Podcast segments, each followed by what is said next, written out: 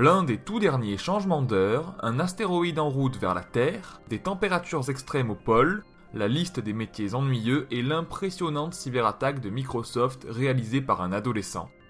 Bonjour à toutes et à tous, je suis Julien Hernandez et bienvenue dans Fil de Science, le podcast Futura où on résume ensemble l'actualité de la semaine. Ce week-end, nous changeons d'heure.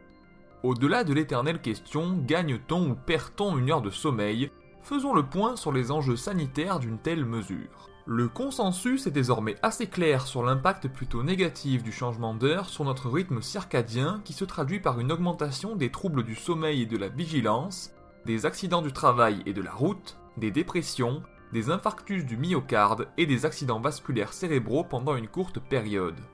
Même s'il reste difficile de déterminer un lien de causalité entre ces événements et le changement d'heure, la raison initiale qui a poussé à le mettre en place était énergétique et elle paraît dérisoire à l'heure actuelle. C'est pour cela que les États membres de l'Union européenne ont décidé collectivement de mettre fin à ce changement d'heure. Il faut maintenant décider de l'heure que nous gardons, celle d'été ou celle d'hiver. La santé publique voudrait qu'on choisisse l'heure d'hiver, étant donné les bénéfices qu'elle aurait sur la santé en matière d'exposition à la lumière matinale et d'endormissement. N'ayez crainte, Apophis, l'astéroïde découvert en 2003 qui va passer à seulement 17 millions de kilomètres de la Terre en 2029, n'entrera pas en collision avec notre planète. Cet état de fait est connu depuis un certain nombre d'années grâce aux données qu'ont pu récolter les scientifiques qui les ont intégrées au sein de leur modèle. Néanmoins, la collision n'est pas la seule chose dont il faut se préoccuper. En effet, frôler une planète d'aussi près va avoir un impact sur l'astéroïde et son intégrité. A l'aide de simulations numériques, les chercheurs prévoient qu'Apophis sera certainement endommagé par l'impact gravitationnel de la Terre d'une part, et par le rayonnement solaire d'autre part. Son passage sera l'occasion pour les scientifiques d'affiner leurs modèles pour mieux comprendre ce qu'il se passe lorsque de telles masses rocheuses frôlent notre planète. Les températures en Arctique et en Antarctique atteignent des records de chaleur pour la saison.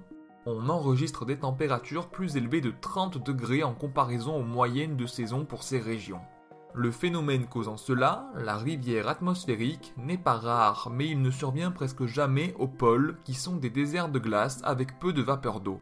Ce corridor atmosphérique transporte de grandes quantités de vapeur d'eau de l'océan austral vers l'Antarctique, ce qui a pour résultat d'accroître l'humidité, donc la neige et la nébulosité, et faire grimper les températures.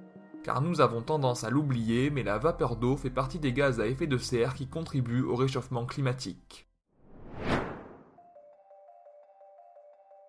Certains métiers peuvent avoir des répercussions sur notre santé mentale, mais pas toujours pour les raisons auxquelles on s'attend.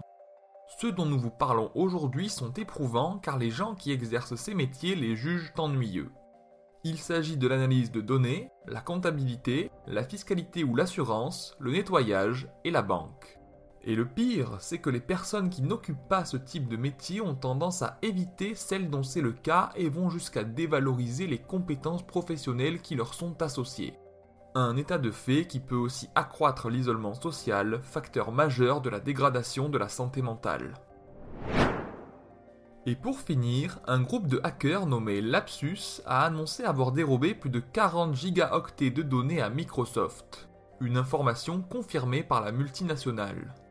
Le collectif est déjà connu pour avoir piraté des entreprises comme Samsung, Vodafone, Nvidia et Ubisoft.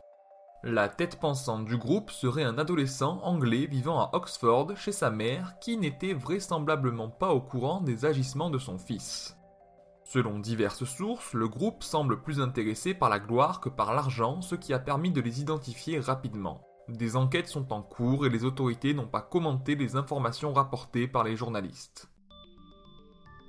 Pour ne rien manquer de l'actualité scientifique, n'hésitez pas à venir nous retrouver sur vos applications audio préférées et à vous abonner à nos productions audio.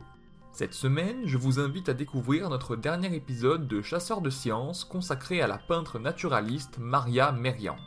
Pour le reste, on se retrouve vendredi prochain avec toujours plus de nouveautés scientifiques. Et d'ici là, bon week-end à tous.